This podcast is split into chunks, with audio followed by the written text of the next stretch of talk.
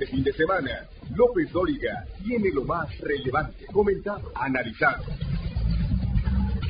Son los sucesos que construyen nuestra historia. López Dóriga, edición fin de semana, porque todavía hay mucho que decir. Muy buenas tardes, tenga usted muy buenas tardes. Son las 3 de la tarde en punto, pero en punto tiempo del centro de México. Yo soy Joaquín López Dóriga, transmitiendo para usted como todos los días desde la Ciudad de México, para toda la República a través de 95 estaciones de radio en todo el país y a través de otras 30 estaciones de radio en Estados Unidos para todos nuestros paisanos. Y hoy, Hoy es sábado 21 de enero de este año de 2023 y vamos a recuperar algo de lo más importante que ocurrió esta semana en México y en el resto del mundo. Siguió el tema de la tesis de la ministra de la Corte, Yasmín Esquivel, quien aseguró que no va a renunciar, que no tiene nada de qué avergonzarse y negó que haya plagiado la tesis. Siempre lo he hecho en esta función desde hace 35 años. Tengo una carrera impecable, tengo una carrera en la que no tengo nada de qué avergonzarme y continuaré, por supuesto, trabajando intensamente. Participaré en la sesión de hoy y en todas las subsecuentes.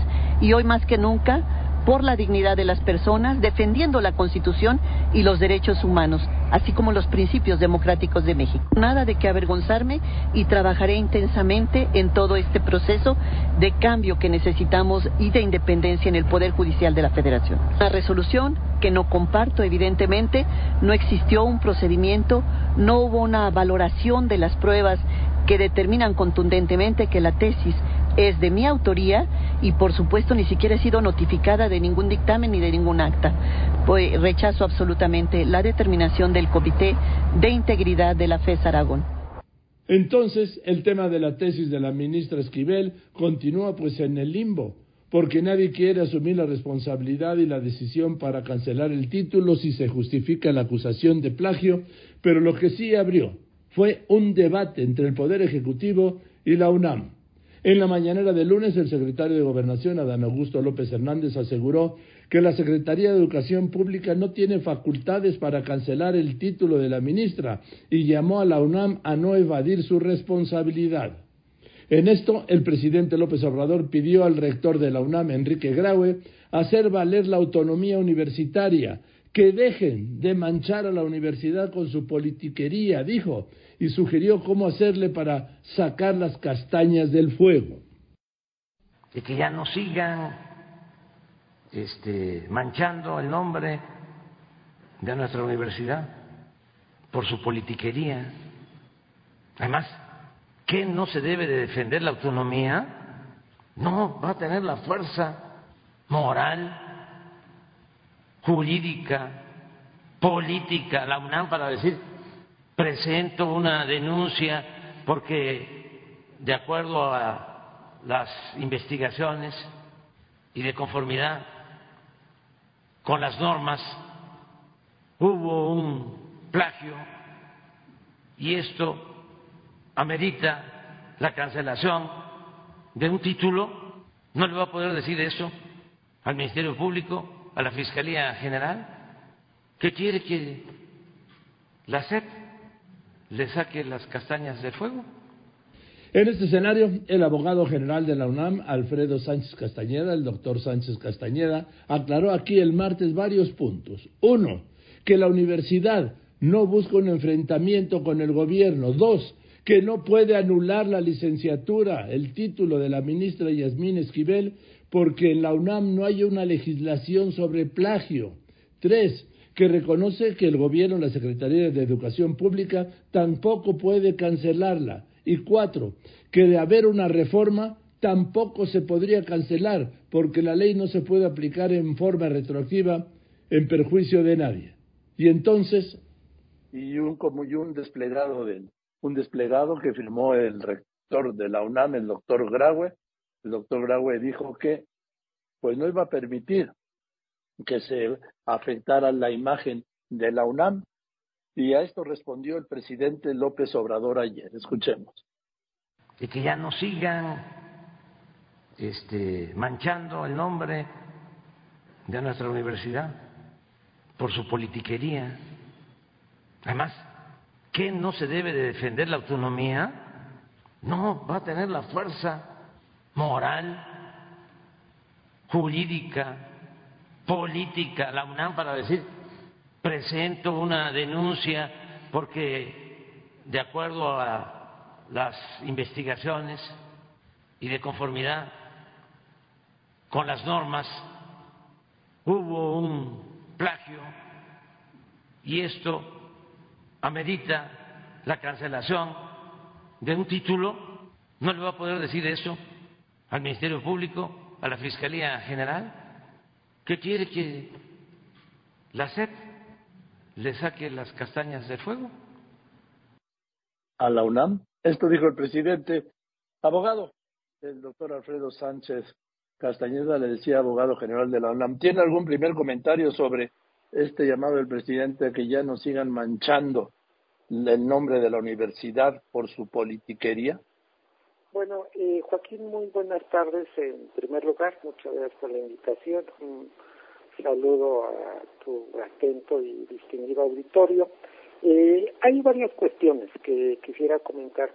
Por un lado, pues bueno, el señor presidente de la República tiene derecho a expresar cómo interpreta los eh, oficios que le envía la universidad, eh, pero no se dan en el marco, al menos desde la universidad, de un enfrentamiento. La universidad lo que determinó es que no tenemos una normatividad que nos permita cancelar el título, fue lo que señalamos. Y bajo esa dinámica, lo que hizo la universidad fue remitir la documentación a la Secretaría de Educación Pública sin determinar qué debía hacer. Si analizamos el oficio que mandó el rector de la Universidad Nacional Autónoma de México, con claridad se decía para los fines a que pueda dar lugar. No, la universidad no está en condiciones de decirle a una autoridad, en este caso la Secretaría de Educación Pública, eh, pues eh, el sentido de lo que espera la universidad. Nosotros decimos, no podemos cancelar el título y pues se lo, se lo enviamos a la Secretaría de Educación Pública para que determine lo conducente. O sea, en ese espacio se dio la, la comunicación de la universidad. Pero dice el presidente, doctor, que la UNAM le pasó la responsabilidad, le pasó la bolita a las, al gobierno federal a través de la Secretaría de Educación Pública. Mire, no le pasó la bolita porque si deja precisar algunos elementos, yo para, para poder resolver la cancelación de un título, necesito tener regulada este, la, la supuesta infracción y no la tengo. ¿sí? Eh, necesitaría tener detallada también la supuesta conducta indebida y no la tengo, es decir, no la tengo como decimos los abogados tipificada. Y no puedo yo como abogado eh, hacer una interpretación analógica, porque decir es que se parece a, entonces resuelvo en tal, en tal sentido. No puedo hacer tampoco una interpretación extensiva de lo que establece la, la normatividad.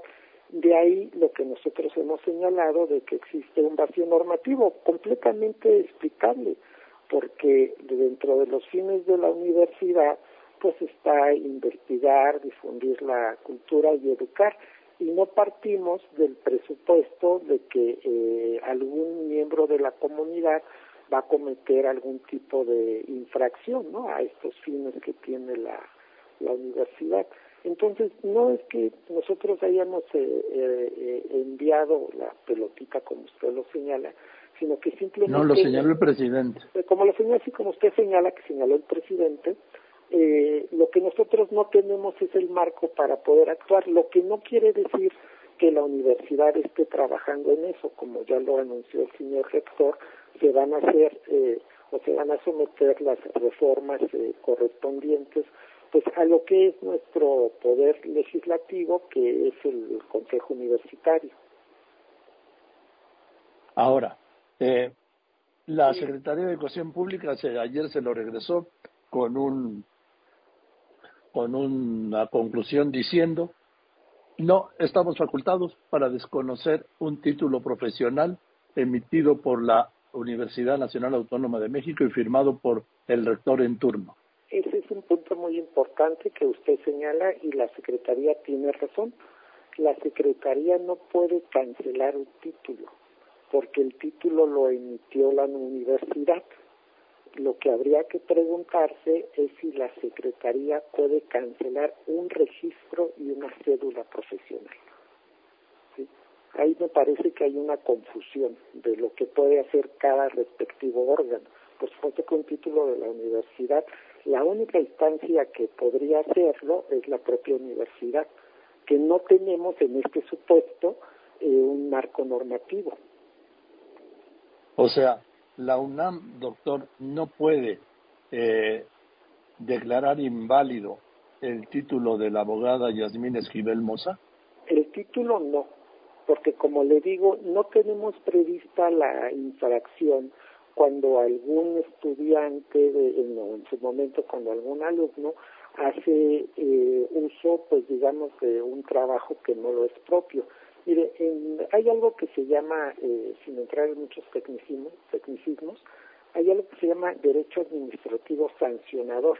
Y justamente para proteger a las personas, la autoridad debe tener muy delimitado lo que puede hacer y cómo puede sancionar. Eh, hay interpretaciones, una muy socorrida que dicen es que quien puede lo más puede lo menos. En derecho administrativo sancionador eso no aplica, porque es como si a una persona que tiene un acta de nacimiento, que eso le permite pues, celebrar eh, una serie de instrumentos jurídicos, como puede ser comprar una casa o como puede ser casarse, de repente eh, digamos, ah, como la autoridad puede lo más y puede lo menos, ahora yo decido quitarle el acta de nacimiento y desaparecerla. Ah, Eso no es posible. Pero, pero a ver, abogado, aquí dice la Secretaría de Educación Pública, su titular Leticia Ramírez Amaya, que mientras no sea declarado inválido, perdón que insista, por la UNAMO, ella habla de la autoridad jurisdiccional competente, la Dirección General de Profesiones carece de facultades para intervenir en forma alguna en el asunto en cuestión, en términos de lo que dispone la normativa aplicable, y por eso le regresan el, la solicitud a la UNAM. La UNAM me dice que no puede anular un título en esas condiciones, es decir, directa. El, la UNAM no puede cancelar el título de la abogada, de la ministra eh, Yasmín Esquivel Moza? En este momento no, porque como le comento no tenemos el marco normativo para hacerlo. Lo que hizo la universidad eh, con los órganos, en este caso con el órgano competente, que fue su Comité de Integridad Académica de la Facultad de Estudios Superiores de Aragón, sí determinó la existencia de un plagio, ¿sí? o de eh, coincidencias pues eh, importantes. No hablo de plagio, hablo de coincidencias. Sí, así de coincidencias importantes o sustantivas.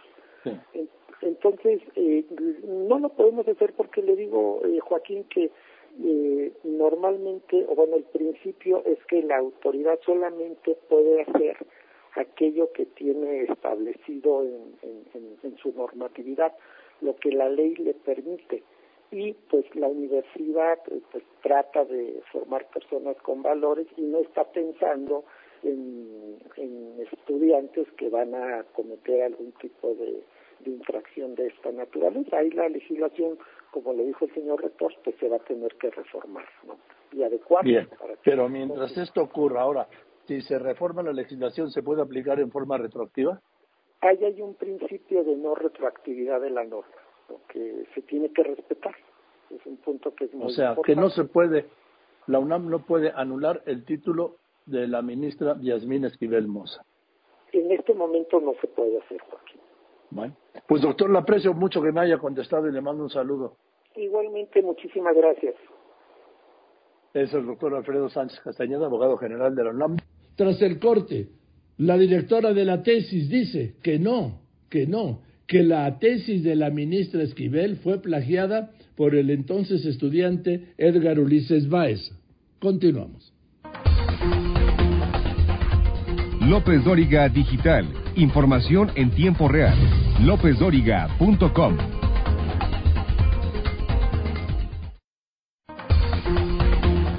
Usted lo conoce, lo ha escuchado, visto y leído. López Dóriga, un periodista con cobertura total. Llegaba el miércoles y con este un vuelco en el tema de la tesis de la ministra.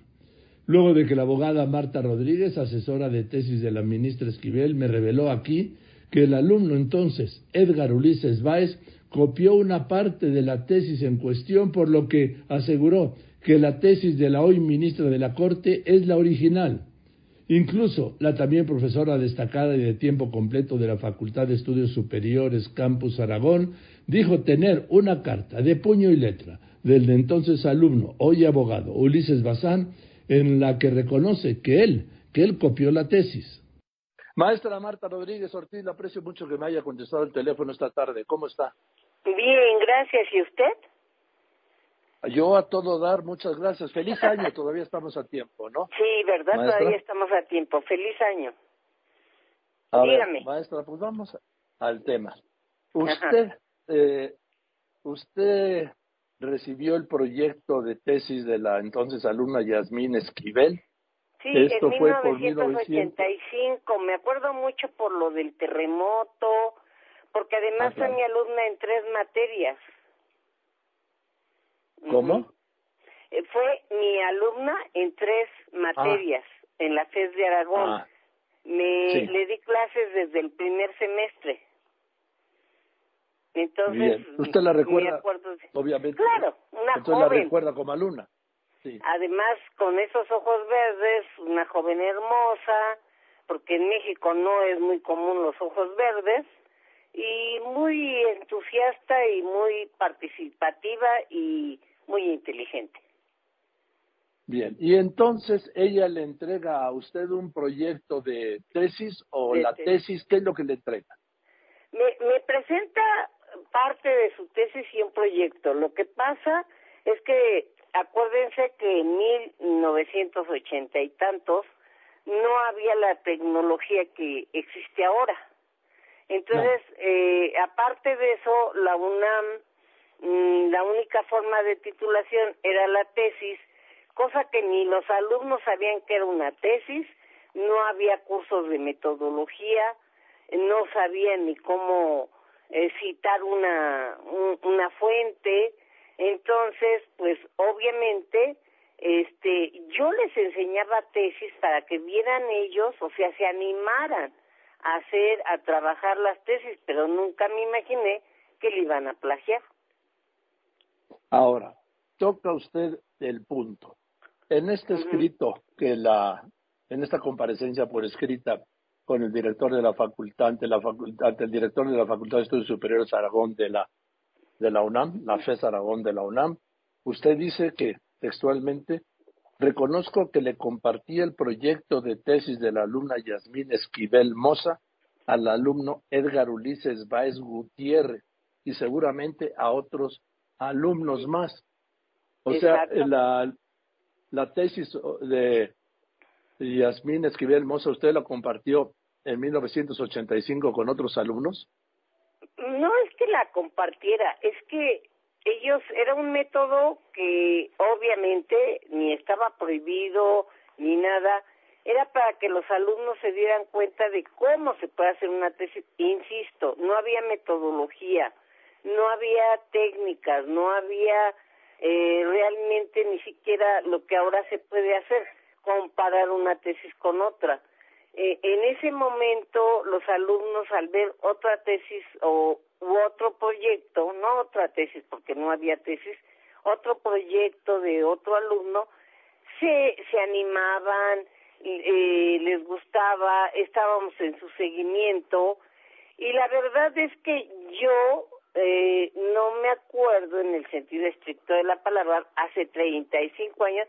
Además quiero que se que la gente entienda que hace 35 años tanto la que ahora es ministra, pues era una alumna y el que ahora, el, no sé, el licenciado Ulises o Edgar, no me acuerdo cómo se llama. Edgar Ulises Báez. Exacto, este, pues eran unos niños, o sea, jovencitos. Y obviamente nos pedían apoyo, nos pedían, eh, porque antes eso no existía en la UNAM. La verdad es que para titularse costaba mucho trabajo y francamente este no había ni en, sobre todo en la FES de Aragón empezaba en 1976 se inauguró la FES de Aragón eh, todavía no había biblioteca no había libros y cuando se inauguró la biblioteca y había libros eran muy pocos entonces yo yo por lo menos quería que los chicos supieran lo que es una tesis cómo trabajarla cómo hacerla tanto en la FES como en la facultad. Pero nunca hubo una intención ni de parte mía bueno y no sé si de los eh, por lo menos de Edgar copiar la tesis. Usted quiere decir que Edgar, el alumno Edgar Ulises Báez Gutiérrez, leyó antes la tesis de Yasmín Esquivel Moza. Exacto.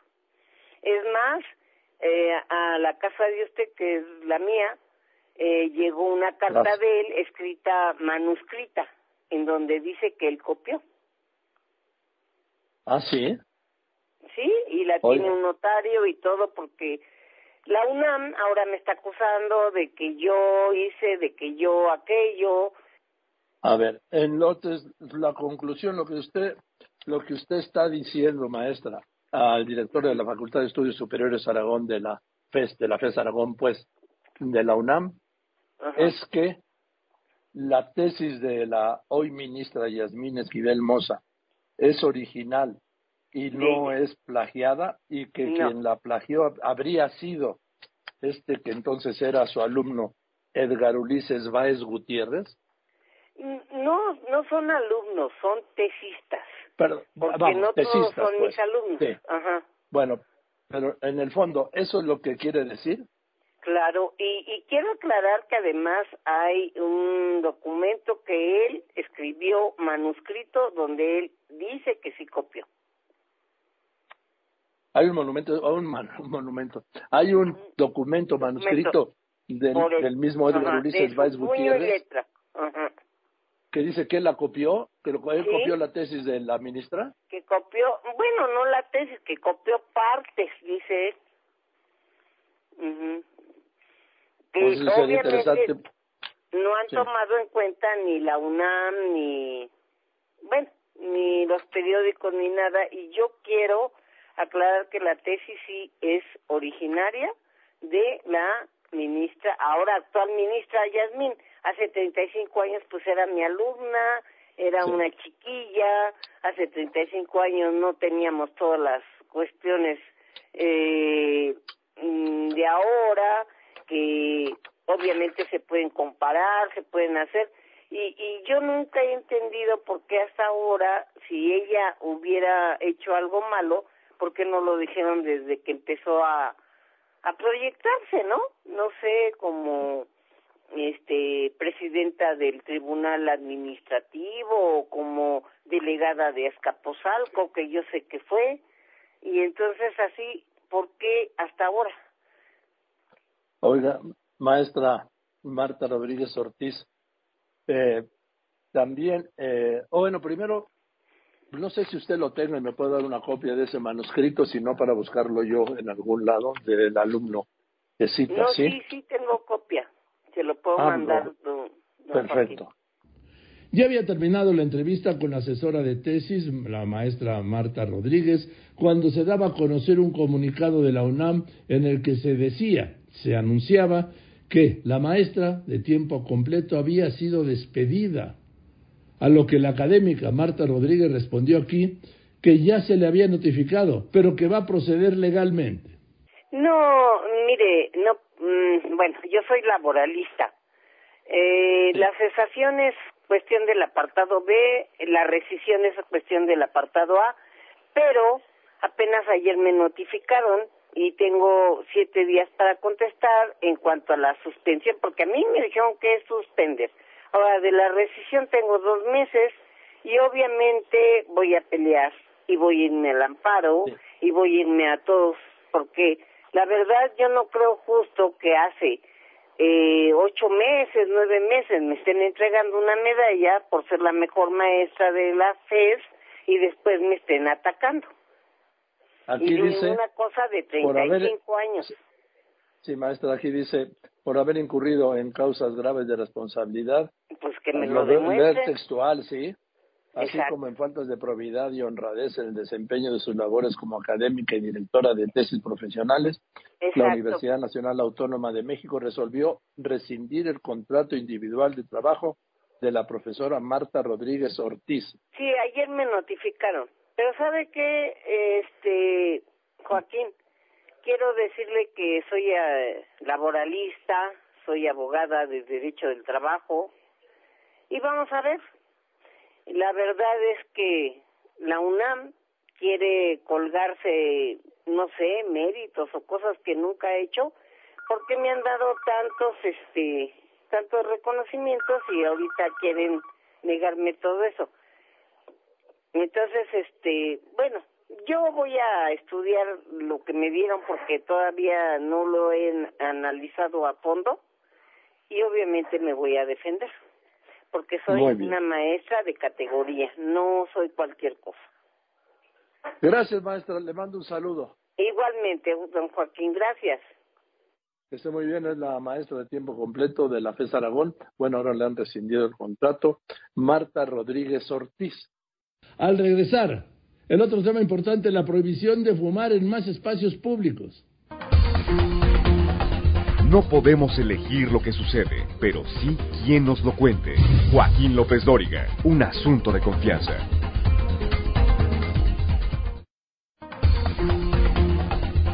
En Facebook, Joaquín está en facebook.com diagonal Joaquín López Dóriga. El rector de la UNAM, el doctor Enrique Graue, dio un mensaje ayer al cuerpo directivo de la universidad, bueno, y a la sociedad todos, sobre el caso del presunto plagio de la tesis de la ministra de la Corte, Yasmín Esquivel. Informó que mantiene abierto el caso del plagio de la ministra, que sus abogados, académicos y los cuerpos colegiados de la UNAM analizan posibles alternativas de sanción. Dijo que la Abogacía General de la UNAM decidió que no se le puede anular o quitar el título porque no está autorizada. El rector Graue respaldó la determinación de la Facultad de Estudios Superiores Aragón, la FES Aragón, de que existe una copia sustancial en la tesis que presentó la ministra y advirtió que el plagio de una tesis no es cosa menor, porque quien lo comete pone en entredicho la ética, la moral de quien la comete.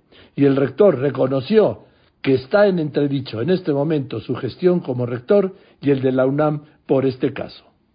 El rector de la Universidad Nacional, Enrique Graue, afirmó que como máxima autoridad de la Universidad Nacional, de ninguna manera evade su responsabilidad en el caso del plagio de la tesis de la ministra de la Suprema Corte de Justicia, Yasmín Esquivel, y subraya que su actuar no es tampoco producto de postergaciones, timidez, temor o encubrimientos.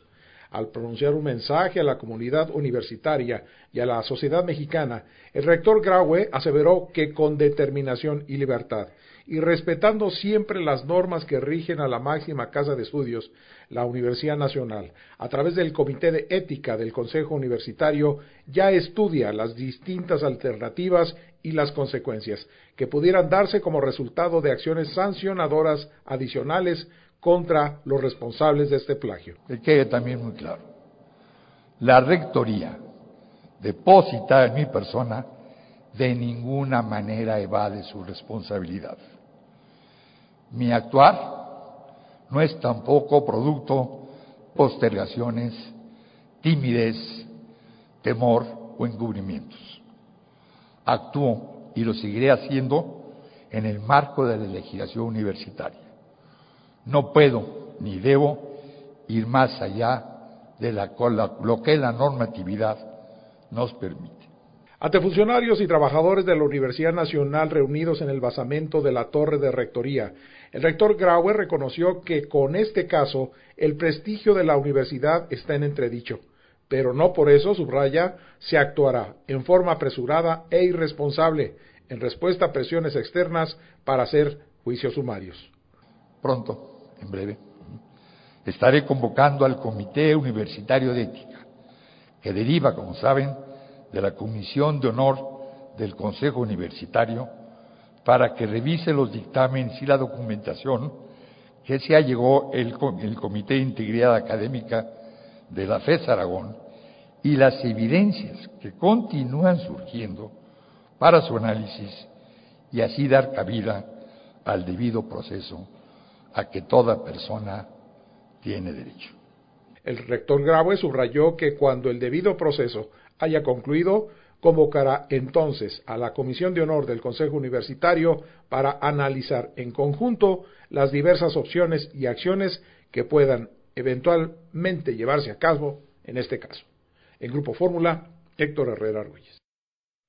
El lunes entró en vigor la nueva ley que limita, pues limita al máximo los espacios para fumar publicidad y para exhibir y vender cigarros, que le digo, no importa que no estén a la vista. La gente, la gente que quiere comprar cigarros va y los compra. Pero sí tiene como objetivo reducir el número de muertes relacionadas con el tabaco, que al año, al año llega a más de 63 mil fumadores en México.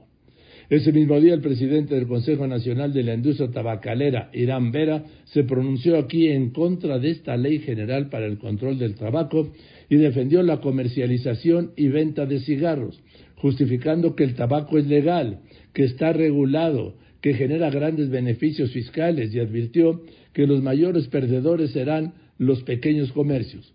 Pero de la salud, de la salud, ni hablar, claro. Bueno, Joaquín, mira, déjame te platico que en México el tabaco es legal y está regulado por la Ley General de Control de Tabaco.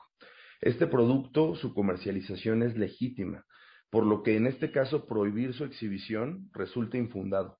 Este reglamento rebasa lo que se votó en algún momento en la ley y la Secretaría de Salud está excediendo sus facultades para así asumir funciones del legislador y implementar este nuevo tipo de, de, de regulaciones. La prohibición de la exhibición de tabaco va a afectar económicamente a los pequeños negocios, ¿no? que son los que han sido más golpeados durante todos estos años de pandemia y pues impactará de una forma muy injustificada también a la libertad de comercio y a la libertad de los consumidores. Bien, Irán, pues esta es la postura del Consejo, ¿sí? Del Consejo que presides el Consejo Nacional de la Industria Tabacalera. El aprecio, Irán, que me haya contestado. Buenas tardes. Joaquín, muchísimas gracias por el espacio. Hasta luego. Buenas tardes. En contraste, el director de la Oficina de Tabaco de la CONADIC, Carlos Gámez, defendió también sus razones al privilegiar la salud, en especial la de los niños. Dijo que están preparados para la tormenta de amparos contra la nueva ley antitabaco que anunciaron los empresarios. Y recordó que 63 mil personas mueren cada año en México por alguna enfermedad relacionada con el cigarro, cuyo costo de atención médica alcanza los 116 mil millones de pesos. Y que sí, que el cigarro es un producto legal, pero letal. Vamos a ver cómo resulta esto, ¿no?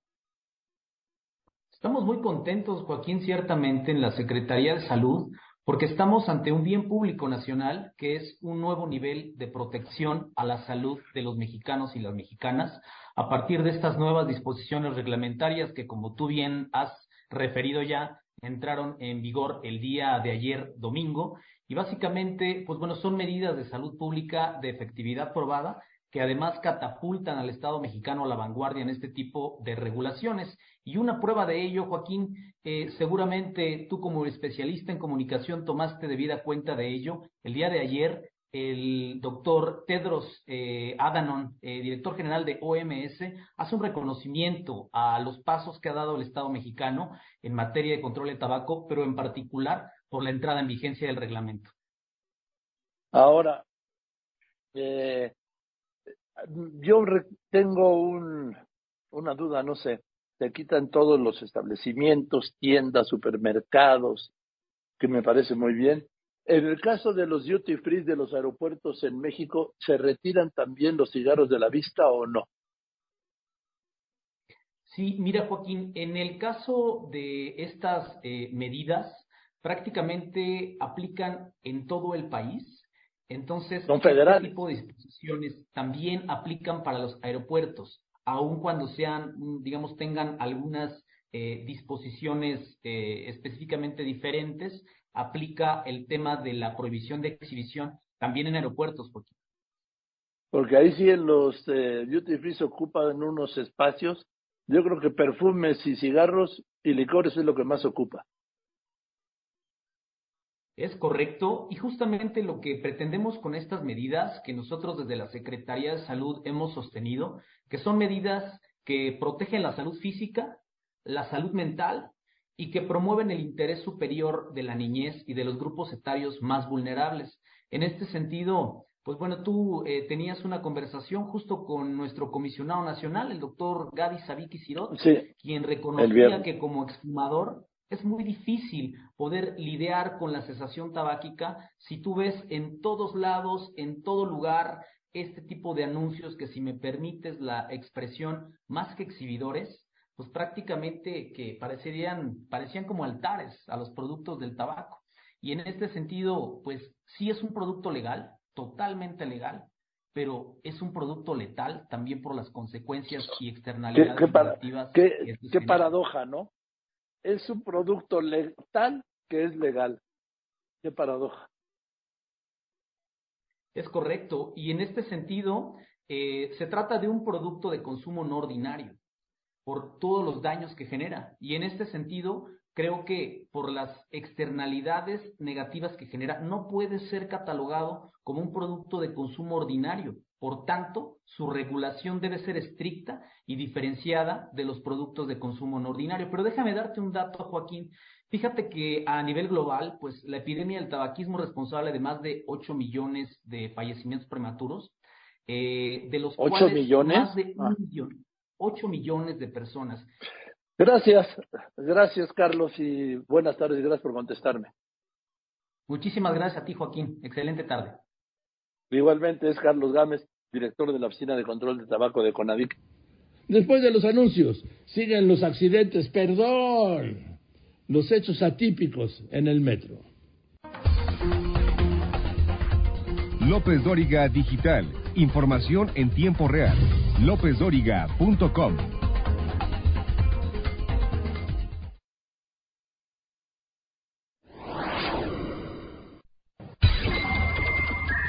¿Tiene más que comentar?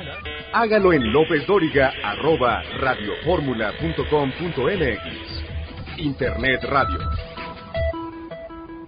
¿Ya tiene plan? Pues aquí está Moisés Castañeda para ayudarlo. ¿Qué plan hay, Moisés? Museos, música, cine y más en ¿Qué plan hay? Con Moy Castañeda.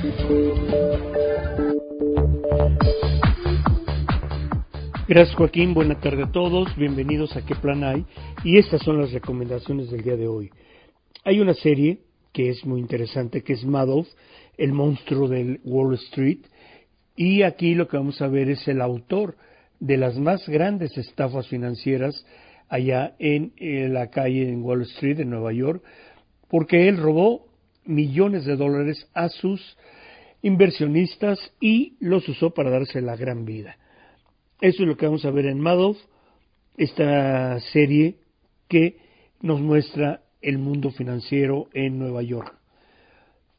Hay otra serie que es Breaking Point, son cinco episodios en la cual vamos a ver cómo una joven acompañada de los tenistas más famosos del mundo va a luchar por alcanzar el éxito y también los grandes encuentros con estos jugadores. Breaking Point como les menciono, son cinco episodios, una interesante serie del deporte blanco. Y les agradezco amigos su atención y sobre todo este apoyo por estos seis años que estoy cumpliendo el día de hoy, esta tarde, agradeciéndole siempre a Joaquín López Dóriga y a todos en este noticiero de López Dóriga. Gracias por estos seis años y gracias a ustedes, el público, disfrutar de estas series y de estas películas que les recomiendo y también de algún concierto. Buena tarde y vamos por más. Gracias. Pues siguen las fallas en el metro. Ahora fue la línea 7 con dos accidentes consecutivos. El más grave ocurrido el domingo pasado, mañana serán ocho días, cuando se desengancharon dos vagones en la estación Polanco. El lunes 16 de enero, el gobierno de la Ciudad de México rechazó que hubiera sido por falta de mantenimiento y acusaba que eran actos deliberados, es decir, sabotaje. En este espacio, el secretario general del Sindicato Nacional de Trabajadores del Metro, Fernando Espino, desmintió al gobierno, descartó que hubiera sido sabotaje o que hubiera sabotaje en el metro y denunció la falta de mantenimiento, de refacciones, de equipo y de herramientas por los que han sido arrumbados 125 convoys. Estamos hablando de mil vagones. Le, pregunto, ¿me quiere decir entonces que no hay sabotaje en el metro? Categóricamente, Joaquín, nosotros como trabajadores nunca hemos eh, visto nada que alguien entre a sabotear o que, excepto de que se roban cables, pero es eh, gente extraña, eh, es todo todo lo que hemos reportado también oportunamente. Bien, uno. Dos, ¿hay falta o no de mantenimiento en el metro? Eh, categóricamente sí hay falta de mantenimiento, Joaquín. En todas las áreas, en todos los talleres, en todas las instalaciones, no hay mantenimiento porque no tenemos ni refacciones, ni equipos, ni herramientas. Mis compañeros tienen desafortunadamente que comprar sus propias herramientas y no exagero, se cooperan hasta para comprar lo más indispensable y reparar alguna falla. Ahora bien, Eh, si el presupuesto eh, es eh, pues eh, este, completo o es mucho es menos, pues es cuestión ya de cómo se da el uso del mismo. Eh, ¿Ha subido o ha bajado, se ha quedado igual o en cuánto ha subido el presupuesto para mantenimiento, ingeniero Espino Además? No, mira, nosotros realmente eh, no conocemos lo que entra como presupuesto. Eh, yo escucho a la secretaria de Finanzas que es eh, un eh, presupuesto suficiente. Lo, lo real es lo que te estoy diciendo, Joaquín. No tenemos herramientas, no tenemos refacciones. Estamos circulando con 166 trenes sin mantenimiento mayor. Estamos circulando también con las instalaciones sin el mantenimiento eh, adecuado y también 125 trenes arrumbados en los diferentes talleres. Esa es la realidad, nosotros no tenemos por qué mentir. A mí me gustaría platicar con la secretaria de Finanzas, llevarla a los almacenes, llevarla a todas las áreas y decirle, miren, en estas condiciones estamos laborando. Ahora bien, usted dice que es suficiente, no sabemos realmente cuánto se esté dando, pero yo te doy un ejemplo. Eh, mucho de este presupuesto está comprometido, Joaquín. Es para el pago de energía eléctrica, es para pago de nómina, es para pago de la renta de los trenes de la línea 12, es para pago de limpieza y quedamos prácticamente en cero. Bien. Entonces, ¿cuántos trenes me dijo que están funcionando? Cuando me dice trenes, ¿son vagones o son convoys? Son convoys, son trenes completos. 176 trenes que están circulando con un sobre kilometraje. Y, Ahora, ¿y, 125 trenes que tenemos abandonados en los diferentes talleres que hay que rehabilitarlos. Nosotros nos hemos comprometido a hacer este trabajo, realizar ese trabajo. Somos expertos en la materia a nivel nacional y a nivel internacional. Son eh, planes de trabajo que han copiado inclusive otros técnicos del mundo. Bueno, bueno pues este dato es terrible. Estamos hablando de que pues un 80% de los convoys que tienen está arrumbado por, por falta de piezas y mantenimiento, ¿no? Definitivamente falta de material para realizar el mantenimiento. Ahora bien, Joaquín, pues es cuestión nada más de ir a los eh, almacenes y ver qué, es lo que tenemos, con qué contamos, platicar con los técnicos, qué nos falta. Aquí no hay pues nada raro, diga todo, la ciencia técnica es la más exacta. Se puede demostrar, aquí no es la palabra de alguien contra la otra, contra otra persona. No vamos a entrar en contradicción con la autoridad del gobierno de la Ciudad de México, no es nuestra intención, no vamos a entrar en contradicción con la administración del sistema, no es nuestra intención, Joaquín. Aquí la técnica se demuestra, la matemática es exacta, uno más dos, uno más uno son dos, y se demuestra el por qué. En fin, ¿hay algún comentario último sobre la presencia de la Guardia Nacional? Que incluso dijo hoy el director del metro que están pensando en que en que también haga presencia en los talleres para evitar el sabotaje? Pues mira, es una decisión del gobierno federal, del gobierno de la Ciudad de México. Nosotros la respetamos, no tenemos ningún inconveniente, siempre y cuando mm, pues no intervengan, no interfieran en las actividades que nosotros tenemos. Eh, a lo mejor sería bueno que nos ayudaran a realizar el mantenimiento, serían más productivos, pero no no son necesarios. Joaquín, tenemos vigilancia interna. En 53 años, Joaquín, nunca hemos tenido un problema eh, por falta de seguridad. No hemos tenido un solo incidente en 53 años por falta de seguridad. Bueno, ni siquiera el de la línea 12, ni aquel que me tocó cubrir también a mí en la calzada de Tralpan hace muchos años, cuando un tren impactó al otro que estaba parado, que le hizo como esas em, cajas metálicas de los raspados. Eh, fue un asunto técnico en línea 2, Joaquín, 1975, en octubre. Sí. Fue un problema eh, de un alcance por la falta de pilotaje automático. De, de, de, después de ese asunto, se les metió, se les implementó eh, el dispositivo de seguridad de pilotaje automático a todos los trenes. Y así cada una de las fallas yo te las podría eh, explicar. Fernando, gracias por contestarme, le mando un saludo y pues seguiremos atentos a esto. Gracias, Joaquín Akim, por tu espacio. Muchas Buenas gracias. tardes. Este viernes el ingeniero Fernando Espino Arevalo, quien es el secretario general del Sindicato Nacional de Trabajadores del Metro. Dice, no hay sabotaje. Así, así la situación en el metro. Y eso es todo. Gracias, buenas tardes. Yo soy Joaquín López Dóriga y como siempre le agradezco a usted que me escriba, que me llame, pero sobre todo y en especial le agradezco, usted lo sabe y además lo sabe muy bien, que me escuche y que me siga en las redes. Gracias pues por eso, buenas tardes y nos vemos mañana aquí domingo, como todos los domingos, fines de semana, sábados y domingos a las 3 de la tarde. Que pase un gran fin de semana. Every